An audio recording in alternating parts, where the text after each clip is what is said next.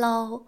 欢迎来到青青 OK 说书屋。这是一个期望能给全家人都能收听的说书频道。我是主持人 Lily。本集节目呢是上一集节目的续集，那一样是要来分享这一本《你怎么过今天就怎么过今生》。那上次提到了就是 Stories 时间整理术，那分享了它的七个方法里面其中的三个，第一个为故事，利用生命中一些精彩的体验或者是难忘的体验，来让自己成为一个有故事的人。第二个呢为蜕变，也就是。当我们经历一些超凡的体验的时候，我们不仅可以学习成长，也会让我们因此而获得了一些生命中重要的启发跟改变。第三个为离线出门去，也就是放下你的手机，拿去户外走一走，接受大自然的洗礼。那么本集节目的内容呢，主要就是分享 Stories 清单的剩下四个：人际关系、强烈、超凡，还有地位的重要性。心理学家康纳曼曾经说过啊。若是说快乐是花时间跟你爱以及爱你的人相处，真的不算言过其实。那我在思考，就是我生命中，就是对我来讲，什么是人生的意义的时候，其实也有想到，就是希望自己可以有人爱，然后也有所爱的人。对，就是感觉到自己是有能量去爱人的，然后也感觉到被爱。我觉得这样就是真的，就是人生所谓对我来讲的快乐跟意义。在谈到人际关系这个篇章的时候呢，我想分享书中作者他讲了一个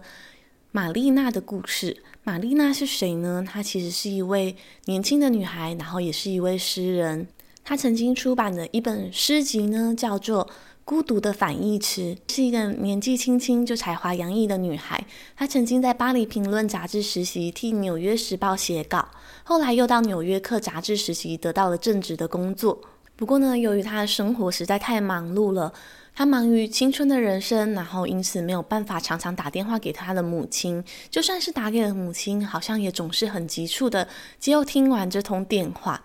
像是他会说：“喂妈，我去上课喽。诶，我赢了奖。诶，我得到了一份工作。诶，我要走了，不好意思，但是我忘了向你问候。不好意思，我会再打给你。我明天再找时间再打给你哦。”其实这段文字呢，是出自玛丽娜她自己写的一篇诗作。那从她的这个作品啊，其实可以看得出来，她其实自己有在思考，就是她跟她母亲互动的这件事情。还有她总是也会思考的人生其实非常的短暂，甚至有时候她会想到死亡是不是就近在眼前这件事情。后来有一次，玛丽娜准备去参加她五十五岁父亲的生日。那他的父母正在家里等着他，他的母亲甚至为他做了一个无麸质的奶油水果蛋糕。返程的旅途呢，是由她的男友 Michael 开车，没有喝酒，但是半路有点打瞌睡。那没想到这一睡呢，车子就撞到了护栏，翻了两圈。虽然两个人都系了安全带，但是玛丽娜可能平常太忙了，所以她为了睡觉，她就把座椅靠到往后靠到最低。那最后呢，没想到她的男友生还了，但是玛丽娜死了。一个年仅二十二岁的年轻生命就这么离开了。那很多人对于这件事情当然是感觉到非常的遗憾，尤其是他的母亲是非常的伤痛的。那他的母亲呢，在他们轿车的残骸里面找寻女儿的任何曾经留下来的东西。那那一台被撞烂的笔电啊，但是硬碟没有坏。于是呢，他的母亲就从硬碟里面找出了他女儿曾经在这个人世间留下的文章跟诗作。那并把这些作品呢，就是收集集结后出版为《孤独的反义词》。所以呢，玛丽娜的这一个作品《孤独的反义词》，其实是借由她母亲之手，才有办法再回到这个人间，让我们看到她的作品。那为什么会想要跟听众朋友分享就是这一个故事呢？其实是因为，嗯，我觉得自己看了这个故事啊，也有很多的反思。就是有时候我们可能会觉得，人生好像还有很多时间，尤其是好像你爱的人会等你这件事情。就是虽然说人生的每个阶段有很多不同需要去该做的事情，又或者是你想做的事情，但是我觉得。在各方面的平衡啊，非常的重要。尤其是我觉得爱真的不能等，就是虽然我也曾经犯过这样的错，就是在我学生时期的时候，我就会觉得好像理所当然的，我就应该要认真读书啊，好像什么事情都不要干涉我。对，那我会觉得跟家人的聚会可以等，那我明天的考试比较重要。那我会觉得说，诶，家人要出去旅游，但是我即将要面临的会考，这比较重要啊。对，那我觉得后来啊，去反省。跟思考这些事情，就是会觉得有点可惜，对，因为我觉得，也许当学生尽本分，好好念书是重要的，但是这些事情能不能被安排，能不能被好好的妥善规划，但是跟家人一起共享的时光，也许我们认为的还有下一次，但是就没有下一次了。所以作者呢，就是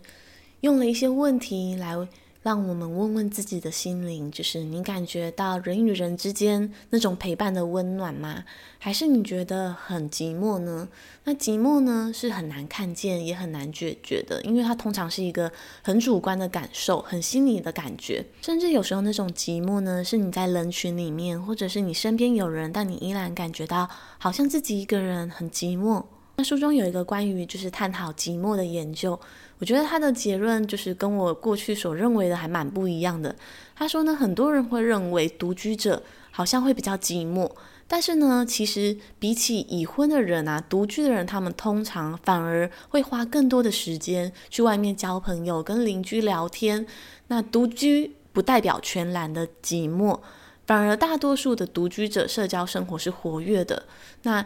有很多与他人同住的人，反而是那些已婚人士，又或者是跟家人同住的人，他们反而可能心里主观的会感觉到寂寞。那听到这边呢，就是我觉得很感恩，因为现在呢，就是跟我老公一起住的我，就是觉得很幸福，也因为有他的陪伴，感觉到生活都充满了很多快乐的感受。那就觉得好像这个日常的日常感受啊，好像。就是我跟这个研究结果不一样，所以就是觉得自己好像还蛮好的，过得很幸福。那我觉得作者其实会特别把这个故事放进来啊，其实是想要告诉我们，好好珍惜身边的人，不要身边有人而却浪费了跟他们相处的时光。这本书呢，其实它的 story 是七个章节呢，全部都紧扣着体验这件事情在做诉说。因此呢，这一个人际关系呢，它也提到了有关体验。者与我们分享呢，就是我们人生中的那些体验啊，要如何才能促进快乐，以及为我们建立良好的人际连接，到底要怎么做到呢？他说，第一个呢，你可以在做某一件事的时候跟别人一起做，比如说你去露营啊、玩桌游，或者是打篮球，一个人没有办法打篮球嘛，对，那当你一起跟别人做这些事情的时候，你就会觉得。有归属感，那也会跟人建立一种联系的感受。第二个呢，提到有关归属感啊，其实作者啊，他讲说，当我们在从事一些看起来像是独处做的事情，像是绘画啊、阅读啊、慢跑这些一个人的活动，但是我们的内心依然会有跟别人连接的感觉，因为我们知道，诶，在这个世界上有跟我们同好的人。那也许当我阅读完，我会想要把它分享。出来给别人，就好像我在这边就是跟各位听众朋友分享我的阅读心得一样。那我的绘画，我能不能去跟我心爱的人分享，跟他们分享说，哎，我今天看到一朵很漂亮的花，我把它画下来了。你看这个花，哇，它的花蕊里面还有黄黄的花粉，哇，真的好美哦。那接下来第三个呢，就是体验可以让你有有趣的故事可以说。对，那。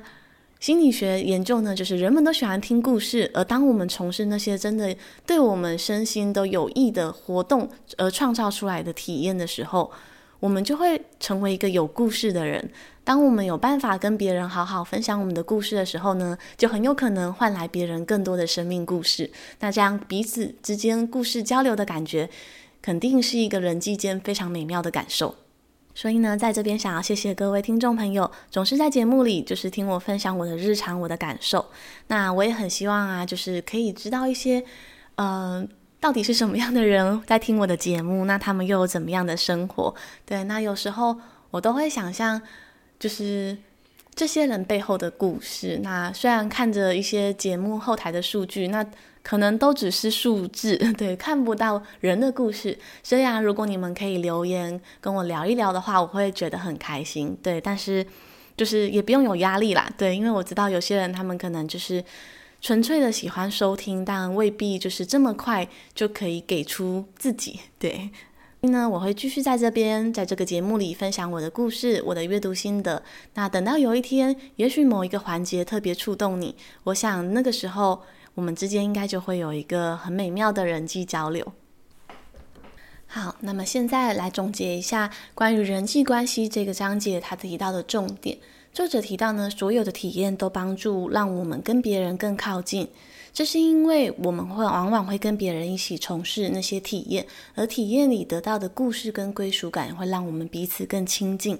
同时，作者呢也建议我们可以选择那些跟别人亲近的体验，并且去设计这类的体验。说你有时候可能考量了这方面的体验，会意味着在其他方面你必须要妥协。但是呢，人际关系呢是我们快乐很重要的指标，所以你可以思考，就是哪一些部分是愿意你跟别人一起去从事的。那并借由那些体验之中呢，获得一种双赢的快乐。那我觉得呢，其实我们最常的呢就是。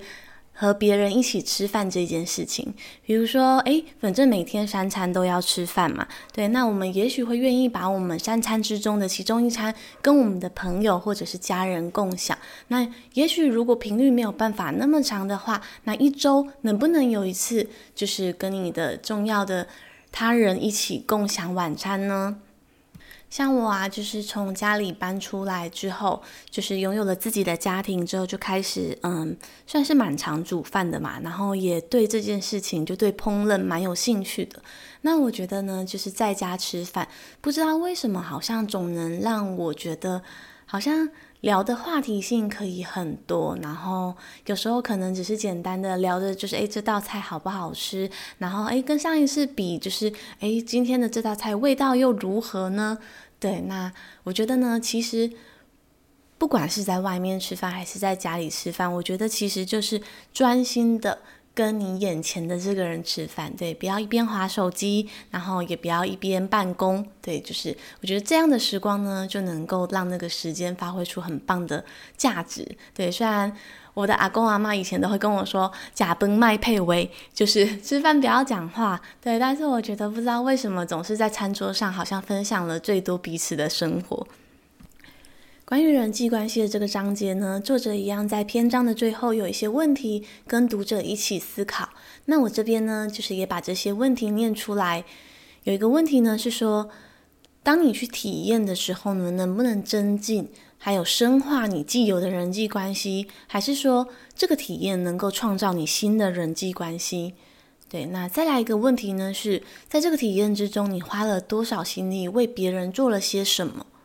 那再来的这个问题呢，很关乎自己的内在感受，也就是说，当你从事这个体验的时候，你感觉到有多深刻的跟别人联系在一块，营造出了多少休戚与共的深刻感觉。节目中呢，想要跟各位听众朋友分享我的答案，然后也分享就是我从就是三月初开始新增的一个习惯，然后还有一个我觉得非常棒的体验，就是因为我以前过去呢，我总是就是做瑜伽都是自己练习，那因为我之前有去上过一段时间就是师资课程，那回来之后呢，我就是都在家里就是反复的自己练习，然后可能有时候借由影片学习这样子。但是后来呢，我发现就是当我把门心门打开之后，诶，我发现就是诶，我身边也有朋友在做瑜伽，那我们可以交流彼此学习的心得，然后甚至他们有一个线上的就是晨练团，对，然后我后来就加入了他们的练习。那我觉得从这个过程中感觉到很多自己的不足。那除此之外呢，就是还有我每周呢，就是回我婆婆家的时候会带瑜伽垫回去，然后也穿瑜伽服，然后我邀请我的婆婆跟我一起做瑜伽。对，因为我婆婆她之前就是五十肩，她的呃手没有办法高举过头，那可能她需要就是做一些复健，那后来也有一些用药。那后来他慢慢的借由用药有一些改善，那我想说，哎，好不容易他改善了，那就是要持续维持这样的身体状态，所以我就找他一起做瑜伽。那到目前昨天为止，我们已经一起做瑜伽两次了。对，那我觉得每一次的过程中，好像都让我们彼此更亲近。那我的感觉是，如果有一项活动，你不仅可以自己乐在其中，而且你可以找到一个人愿意跟你在里面一起从事这项活动，和你一样感觉到快乐，那我觉得这个活动真的是超级棒的，因为你不但可以疗愈自己，你还可以跟你在乎的人建立深刻的感受。哇，我觉得真的是太棒了。对，所以。我最近也一直在思考，就是要不要参加线上读书会这件事情。但是因为由于我回到职场上，就是时间变得好有限哦，对，所以我还在思考，就是该如何调配我自己的时间。那所以总结我自己对人际关系的这个章节的想法，就是我觉得如果有一项体验啊，你可以找一个你所在乎的人，或者是你所喜欢的人，或者是你甚至不认识的人，对，就是跨出自己的舒适圈，去跟陌生人一起从事这个活动，我觉得对你的生活啊会有新的学习、新的冲击，或者是会有新的美好的体验。所以呢，作者甚至很大胆的建议说，诶，说不定你可以带个小蛋糕或带一些茶点去拜访你的邻居，然后而且要事先跟他们说，说好你只待二十分钟。他说，虽然这可能不是一个完美的做法，但是呢，至少你的邻居会知道你很快就会离开，就是至少也不会太尴尬。对，那他的意思是说，尝试跟陌生人说话，又或者是说尝试去跟别人建立关系，其实也许是一件非常棒的美好体验。那么接下来要和各位听众朋友分享的主题呢，是强烈。那在讨论这个主题前呢，想要借由作者的引导，跟各位听众思考一个问题。作者说呢，人生是由一连串的主观体验所组成的，而体验的品质呢，又决定我们整段人生是否值得。对，那思考什么议题呢？就是关于划手机这件事情。就是，如果当我们整天都是一直划手机，划划划，那可能在那个当下你会感觉到快乐，事后的罪恶感我们就暂时不去讨论。但是，该思考的是，就是一直划手机这件事情，是否会让你觉得你的整段人生更值得而活？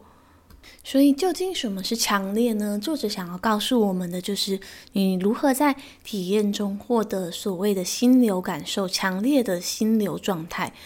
那为了得到这些我们所谓的极致体验，重点呢，不是你选择去做什么，而是你要怎么去做。比如说，不管你选择攀岩、骑车、绘画、下棋，还是去参加派对，都可以。那重点是你把你的精神能量。灌注在其中了吗？那在从事这些活动的时候，你是心不在焉，人在心不在，还是说你完全进入了一个所谓心流的快乐放松状态？根据书中的分享说到呢，其实心流的状态啊，可以帮助我们直接通往所谓的极致体验与快乐。所以呢，重点是我们要找出怎么去做那件事的方法，来帮助我们进入心流的状态。因此，作者分享的重点，他是说，虽然我们应该要努力的去思考，就是说，诶，该怎么去做这件事情，但是一开始选择去做什么，依然会有关于我们是否比较容易进入那个心流的状态。比如说，我们又回到思考前面那个滑手机是否可以得到快乐，对于你的长久人生会不会觉得更值得而活的这个议题。就是滑手机这个活动啊，有没有人他可以滑手机滑滑滑，去进入到一个很心流的状态？就是比如说他连续滑了三个小时，他觉得哇，我这段时间得到了一个很棒很棒的体验。对，那我我不知道有没有人真的是这样，但我自己好像就是没有经历过。对，但是我觉得滑手机这件事情，就是偶尔去透过网络上的短视频啊，就是诶，促进一些灵感，促进一些思考，就是我觉得。我觉得那段过程其实对我来讲本身是开心的，对。但是我通常都会给自己最多的时间就是划个一个小时，对。那我不会把时间分很多次划，对，因为我觉得要么我就是专心的去做这件事情，就是我也会告诉我自己，哦，我现在要收集我的灵感，比如说我现在想画一个插画，那我可能就是都会划有关插画的短视频，对。那我现在想要找就是，诶，我瑜伽要怎么样可以更突破我自己？那我就会开始在想，诶，别人分享他们做瑜伽的一些心法等等。那其实我个人更喜欢的呢，就是我觉得有时候短视频它比较像是一个瞬间的灵感触发，就是哦，原来我还可以这么做。但是我觉得，如果当你真的想要深入学习一项东西的时候，我觉得如果你选择就是用呃网络当成你的工具，我觉得时间长一点、完整一点的，像是 YouTube，我觉得对我自己个人会比较有帮助。对，就是比如说要拆解如何画一张图这样子。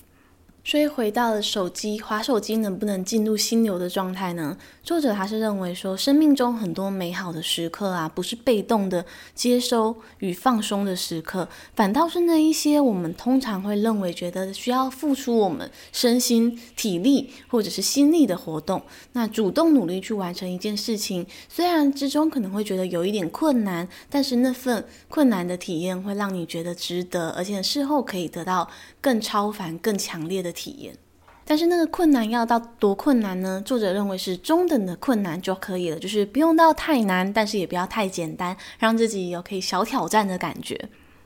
那虽然我们很多人常常会说，诶，人在心不在，但是作者还有一个重要的提醒，就是我们应该要处于一个全身觉察的状态。也就是说，如果你希望可以经历那些强烈而美好的体验的感受，不止你的心在，你的身体跟人当然也一定要在啊，所以是一个身心彻底同步的状态。也就是说，那些运动员啊，他们在做一些运动活动的时候，他们不止心是投入在里面的，他们也非常用心的感觉自己全身的状态。对，比如说他们要抛高一颗球，对，他们会除了让自己的心去感受一样，也充分的感觉到他整个身体的体验，让自己的精神能量跟你的身体是合为一的。通常那样的状态呢，更能帮助我们的身心完全投入于当下。对，所以你的体验呢，就会变得很忘我，你甚至会有点忘记时间正在经过的感觉，就是啊，回过头来，哇，没想到回想起，哇，我刚刚经历了一个这么棒的感受，这么棒的体验，甚至有可能不知不觉觉得，哎。我既然突破了自己的极限，诶，我既然进步了，对，就是在那个心流的状态上，不知不觉就发生了这些让人很感动的事情。关于心流的体验呢，我想要分享我在书中就是我头一次看到的，我觉得很特别，就是。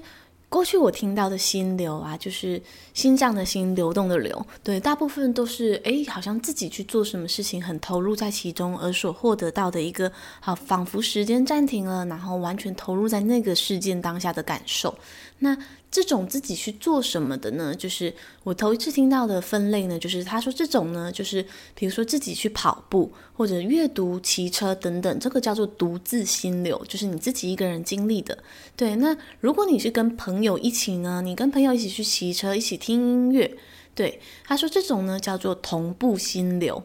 那再来呢？另一种就是你必须要借由一整个团队一起互动，那一起大家进入一个心流的状态，才能够合作完成的活动。比如说像是篮球队，他们必须要合作才能够打好一场球，或者是乐团、剧团的演表演等等，这些都需要大家团结合作才可以一起共同完成。这种又叫做互动心流。那就如同上一个章节所讨论到的人际关系，就是当如果你可以跟一群人一起进入心流的状态，不管是同步心流，或者是诶感觉一群人可以共同完成的互动式心流。他说，当这些活动啊能够参与在你的生命之中的时候呢，其实你通常会感觉到更强烈的快乐。那接下来我们要来继续深思，就是划手机这件事情是否会让你感觉到人生更值得而活？对，这是我们一开始提到的议题嘛。那在讲这个议题前呢，想要分享书中作品有一段史金纳箱的实验。史金纳箱呢，就是有一个箱子，里面它有一只老鼠。那在那个箱子里面有一个控制杆，当小老鼠去碰那个控制杆的时候，它有时候可以得到奖励，那可能是一些食物或零食等等。但是呢，它并不是每次去碰就会得到奖励。也就是说，奖励其实是随机的。对，那这有什么差别呢？也就是说，如果小老鼠它每一次去碰，就会有。食物掉出来，那会变成说，这个实验结果很有可能会说，诶，他饿了才去碰，因为他需要吃东西的时候才去碰杆子，才有东西吃嘛。但是呢，他说这个实验最著名的是它里面的制约不是这个样子，它的制约呢牵涉的叫做间歇性强化的概念。什么是间歇性强化呢？就是有时候有奖励，有时候没奖励。对，那这会导致什么状态呢？就是那一只小老鼠，它会一直被困在那个箱子里面，所以它会一直去碰那个杆子，一直碰，一直碰，一直碰，就算是什么都没有掉出来，它也会觉得说，诶，可能试过好多次之后，它就会掉出来一个奖励啦。对，那这种就是我们所谓的上瘾。对，所以手机成瘾，它的心理学背后原理就是这个样子。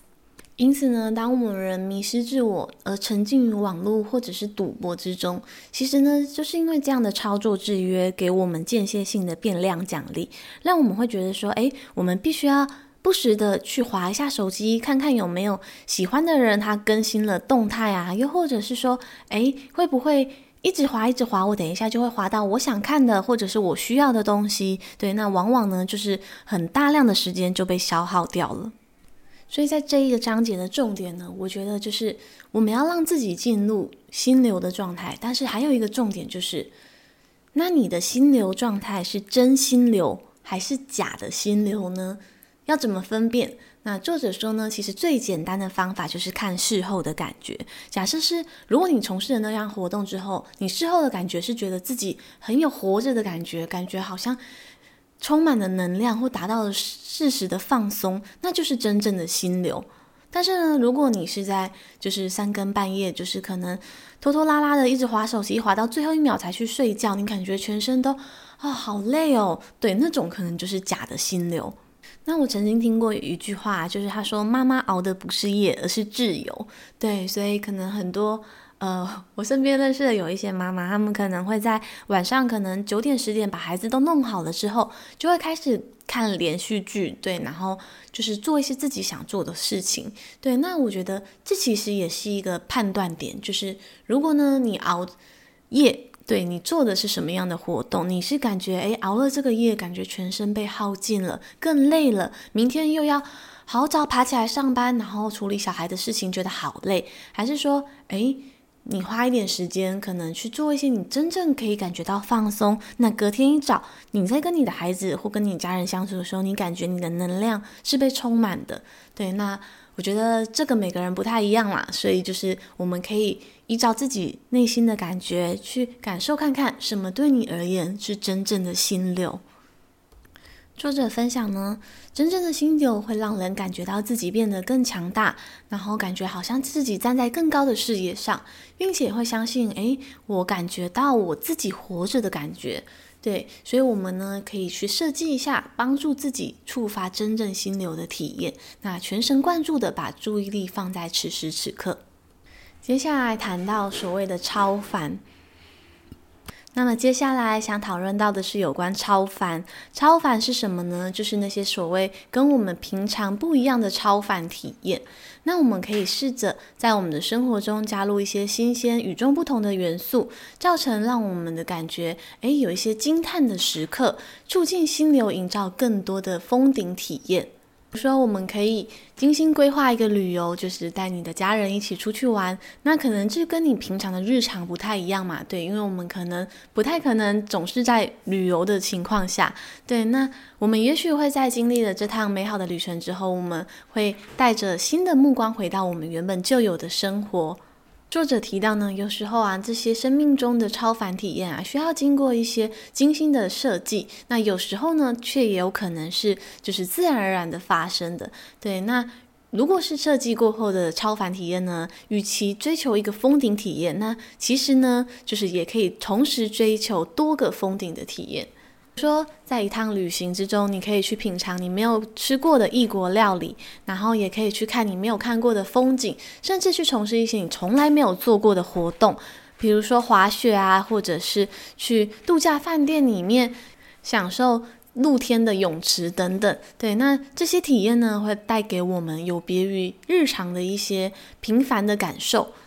只是说，这些充满着新鲜惊奇的感受呢，会带给我们所谓超凡的体验。那在我们平常的日常生活中，能不能经历这样超凡的体验呢？这也是可以的哦。比如说，诶，这个周末我想要跟我的另一半，就是在家里举办一个两人的派对。那我们也许呢，就可以尝试挑战一个我们从来没有煮过的料理。那又或者是我们可以，诶，计划一起去哪里约会，那个地点是我们从来没有去过的。其实呢，我觉得那些所谓的超凡体验呢，其实就是一些新的体验、新的刺激，然后借由这些新的刺激呢，可能会让你产生一个难忘的回忆。虽然作者在书中呢提到了这些超凡体验对于我们人生体验的重要性，但是他同时呢也说着，就是有一项研究呢，他说我们必须要经历享受过平凡的体验，才有可能快乐。对，那我觉得其实超凡跟平凡，其实它其实是感觉像是一个相对嘛，但是其实要是你没有尝过一般的食物。你一开始就是吃非常顶级的食物，那你可能也没有办法分辨出来，诶，顶级跟一般的差别。所以呢，快乐最容易出现在日常的小确幸啊，也许是跟陌生人的微笑，然后听一首喜欢的歌，朋友传来的讯息，又或者是叶片中洒下来的阳光等等。所以说，不管是平凡的体验还是超凡的体验，其实都能够让我们进入所谓的心流状态。那么，如果是这样的话，那到底要如何选择平凡体验或超凡体验呢？那作者的答案呢是全选，也就是我全都要。对，所以我们可以在我们日常生活中加入那些。有点不平凡的体验，让我们的日常变得有一点超凡。那在超凡的体验中呢，也加入一些平凡我们就会做的事情。也许你在旅游的时候呢，你一样可以像平常一样，拿起一本你喜欢的书来看，听一首你平常喜欢的音乐。对，那这些体验之间的相互连接呢，会让你变得更有收获。所以，究竟什么是超凡呢？其实呢，就是让你的生活呢，同时在这些风骨体验跟这些日常体验之中呢，都得到一个具体而完整的体验。我们可以问问自己，是否在平凡的日常里意识到那些神圣而美好的时刻？也可以问问自己的内心，是否有在日常的生活中做出新的尝试、新的挑战？或者你是否偶尔愿意跨出自己的舒适圈，去到没有去过的地方，去品尝没有吃过的食物，又或者是跟总是看见而没有谈过话的人说上一句话呢？过去美国第一夫人艾莲娜曾经说过一段话，她说：“生命的意义是在于好好去活，去充分体验，去热切无畏地追寻丰盛的新体验。”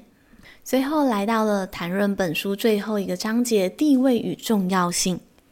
地位呢，与我们的生活，还有我们生活中的快乐跟体验，又有什么样的关系呢？世界卫生组织主席曾经解释过，人其实面临所谓的健康的社会斜度。什么是所谓的健康社会斜度呢？也就是说，你的阶级越低，越容易生病跟早死。那如果你的社会阶级越高，活得就会越长久、越长寿。而且呢，也有指出，其实阶级也对快乐有很大的影响。当你的社会阶级越高的时候呢，通常也越容易获得快乐。我曾经有听说过呢，就是因为我还蛮喜欢吃就是素食的，虽然说会控制自己不能太常吃，但是有人曾经告诉过我啊，就是其实素食呢，就是相对是原先的起源是给一些一般社会阶级比较低的人，他们可以就是填饱肚子，然后价格也不贵。对，那所以很多人会觉得说，诶，那。如果我想要吃的更好、更健康，我可能就花更多的钱，就是去买肉啊、菜啊，但这些都相对素食而言，就是感觉就更贵了。我觉得应该是说，地位呢，跟你拥有的财富，其实是让我们有相对多的选择自由。所以呢，我觉得根深蒂固的想法呢，去思考，就是说，像我们第六集“有钱人和你想的不一样”那一集也有提到，就是如果你根深蒂固的觉得对于金钱这个东西，觉得它是罪恶的，觉得它是不好的，那你们可能终其一生，你想要致富的话，就会变得困难，因为你怎么可能把自己变成你自己都不认同的东西？那反过来思考地位这件事情，其实也是一样的。如果根深蒂固的认为说，诶，追求地位是媚俗的，那是世俗的，那么就很有可能你会瞧不起地位这件事情。所以你可能就会觉得说，诶，拥有地位的人、有钱的人，是不是都是很坏的人？所以呢，就会越来越与这个追求就是离得越来越远。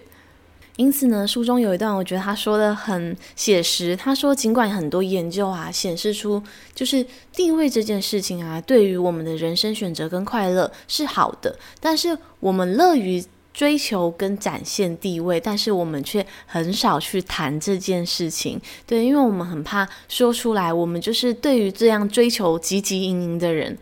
时候在职场上，我觉得很妙的有一点就是，有些人啊，他们就是诶，可能就是要升迁这件事情，他们嘴巴上会一直说，诶，我不要，我不用，我不想当副理啊，诶，我也不想要当主管，对，但是事实上他们心里却想得要命，对，那我觉得这件事情就很吊诡，就是如果你没有想要升任这个职位的意愿，那你怎么有可能会想要把它做得好呢？所以我觉得对于地位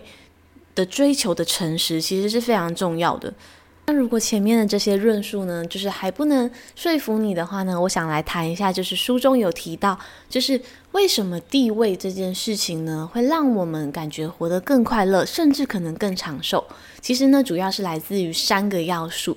第一个，掌控的能力；第二个，能力，你的能力会有所提升；那再来呢，就是你的社会参与也会有所提升。所以在这三者同时提升的情况下呢，我们所能做的事情、所能够做的选择跟机会呢，就会越来越多。那也会有越来越多的人来参与你的人生。那我觉得关于这段的反思呢，我觉得这让我想到我之前在第十七集《只工作不上班的自主人生》那一本书呢，有看过一句话，就是他大概的意思是说我们。拿我们的幸运会做什么？对，假如你获得了这个社会上相对高的地位，那又或者你拥有某部分的权利，那你拿你这样的身份地位跟权利，选择去做怎么样的事情？我们可以选择去成为一个好影响力的人，或者也可以成为一个慈善家。对，那其实我自己呢，希望就是如果有一天我有更大的影响力的时候呢，就是我觉得嗯很抽象，但是我希望可以就是去帮助更多的人，然后。把自己心中的那份嗯感觉是爱还是温暖，那都去温暖到我可能不认识的人，那甚至就像滚雪球一样，就是可以带动这样的力量，就是可以去帮助到更多陌生的人。对，那之所以会有这个想法呢，其实我并不是从年轻的时候就怀抱着这样的。嗯，一个憧憬，对，因为年轻的时候好像真的大部分的时候只会想到自己，对，至少在我的求学阶段都是如此，想要为自己追求更好的成绩，期待未来的自己能够有更好的工作表现，期待自己能够就是赚更多的钱呐、顶多就是想到，哎，我可以用这些钱就是带我的家人去旅行等等，对，那。后来，因为我罹患了一个罕见疾病，那在漫长的治疗旅途中呢，就是我真的感觉到整个社会体系的支持，然后还有很多陌生人的关爱，我觉得那是支撑我走到现在。然后，好像站起来之后，我觉得可以用自己的一点点东西去给别人一点点温暖，或者是给他们一点实质的帮助。我觉得那真的就是。真的很可能就是别人在最黑暗的时候看到的一道曙光，对。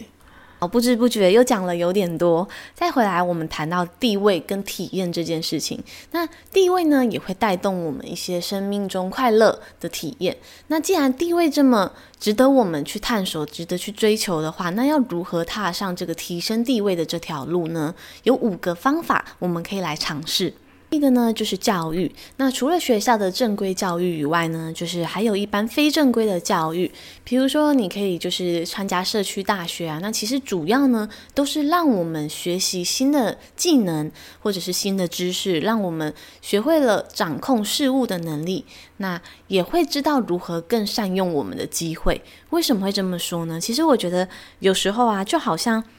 你很想知道一个东西，那你上 Google 去查询，但是关键字下了什么非常的重要。那我觉得有时候知识带来的力量啊，还有你生命中体验带给你的成长，其实就像是你好像学会了懂得 key 怎么样更适合的关键字进去，在这个茫茫的人生中搜寻到你适合走的那条路或你使用的那一个方法。接下来第二个呢，是参与跟掌控。那在人际关系那个部分呢，我们探讨过，就是当我们去跟别人一起活动，一起尝试新的事物，学习新的智能，超凡的体验可能就会产生，又或者是说会有一个互动式心流的情况。所以呢，就是地位。这件事情呢，就是意味着你愿意跟人去多接触，因为我觉得其实地位算是一个社会关系吧，所以就是有人说，诶，人际关系就是你的人脉，但我觉得所有的人脉都建立在真诚的互动上面。那第三个呢，就是拥有故事，展开一个旅程，这在说什么呢？就是我们其实啊，我们所经历的体验啊，会帮我们带来地位，让我们成为一个有故事可说的人。所以呢，就是你可以丰富你的人生。不同的体验呢，有时候也可能改变我们人生的观点，让我们发现自己的能力跟嗯、探索自己还没有发掘的那一个面向。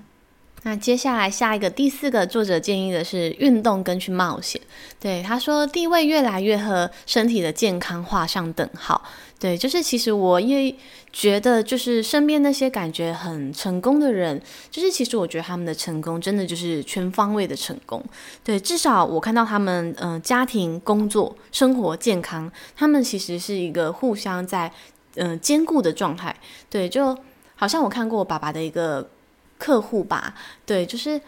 他非常爱他的嗯老婆，虽然说后来他的老婆就是癌症过世了，对，但是我觉得有一次我去他们家的感觉是，我觉得他把家里就是打理的井然的有序，然后对于他的孩子，就是还有他的假日安排啊、旅游规划，对，都是非常有想法的，然后。除了爱喝酒一点以外，对，他其实感觉对于健康也是非常的照顾。像是他曾经说过啊，就是肚子不是垃圾桶，所以就是不能乱吃东西。对，所以哦，我就觉得哇，就是他都这么重视自己的健康，我怎么还可以放任自己吃垃圾食物？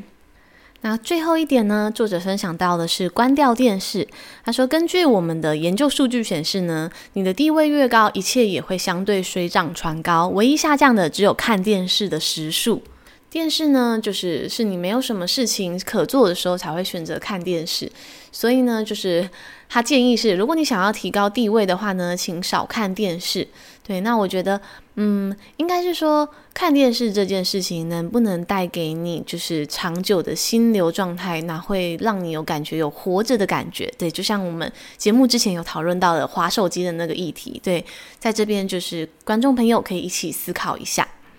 那到节目的尾声呢，我想分享一段作者提到有关地位的一段文字。他说：“地位呢，其实不必自我中心，不必羞于启齿，而是可以正面许多的去看待。当地位不是由一己私利构成，而是一个公众利益的推动的时候呢？”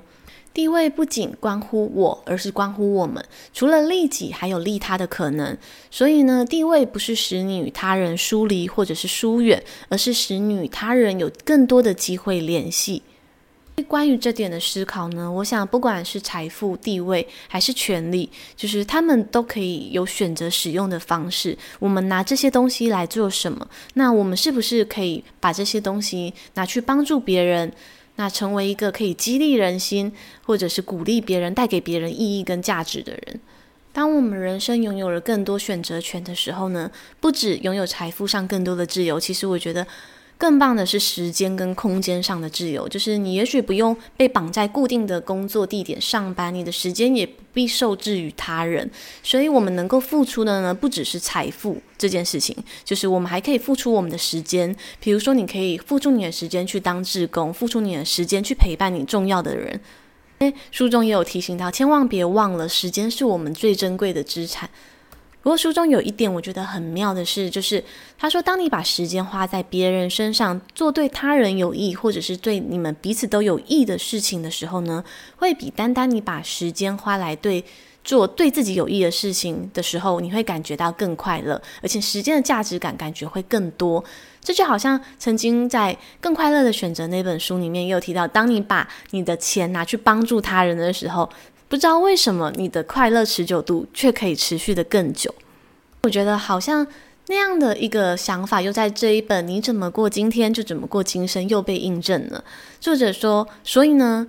当你决定你怎么样付出你的时间跟金钱的时候呢，施与金钱与时间的确能创造正向的循环，促进越来越多的快乐。所以说，施比受更有福。对，但是我觉得施跟受之间呢，是一个互相平衡的状态。而当你自己内心越来越丰盈的时候，你能给出去的也会越来越多。所以我觉得好像。在社会上相对地位高的人，就是他们能够把自己照顾好以外呢，他们能够爱己及人的把自己拥有相对多的资源再给出去的时候，我觉得真的是一件嗯很棒的社会示范。本集节目就已经来到了尾声，来总结一下本集的重点。就是当我们努力与别人建立具有意义的良好人际关系的时候呢，我们会获得更棒的人生体验。那接下来呢，当我们进入真正所谓的真心流状态的时候，那些强烈而超凡的生命体验就会进到我们的生命之中。感谢除了日常生活中的那些平凡美好体验以外呢，我们偶尔也可以让自己经历一些不一样的体验，挑战一些不同的事物，甚至去设计一些新体验，让我们来经历超凡的新高峰体验。对，那最后呢，就是地位。我们不要再就是对地位这件事情呢，就是感觉好像他很世俗，鄙视他，不敢启齿。我们必须要认同，就是地位跟影响力可以带给我们生活更好的体验感受，甚至让我们有能力去帮助其他的人。希望借由本集节目，你怎么过今天就怎么过今生的节目分享，分享 Stories 七项要诀呢，可以帮助你选择有怎么样的体验进到你的生命之中。作者也说，如果你选择由体验主义而非物质主义引导你的生活，可以解决当今物质文化的问题，为自己的生活体验贡献一己之力。最后的最后呢，就是希望你也可以活得快乐且丰足，那并且协助这个社会建立更美好的关系。那以上就是本集的节目分享，一如既往感谢你收听我的节目。如果喜欢呢，也可以分享给你的亲朋好友，或留下五颗星的好评。欢迎你留言跟我聊聊，我们下回阅读时光见喽，拜拜。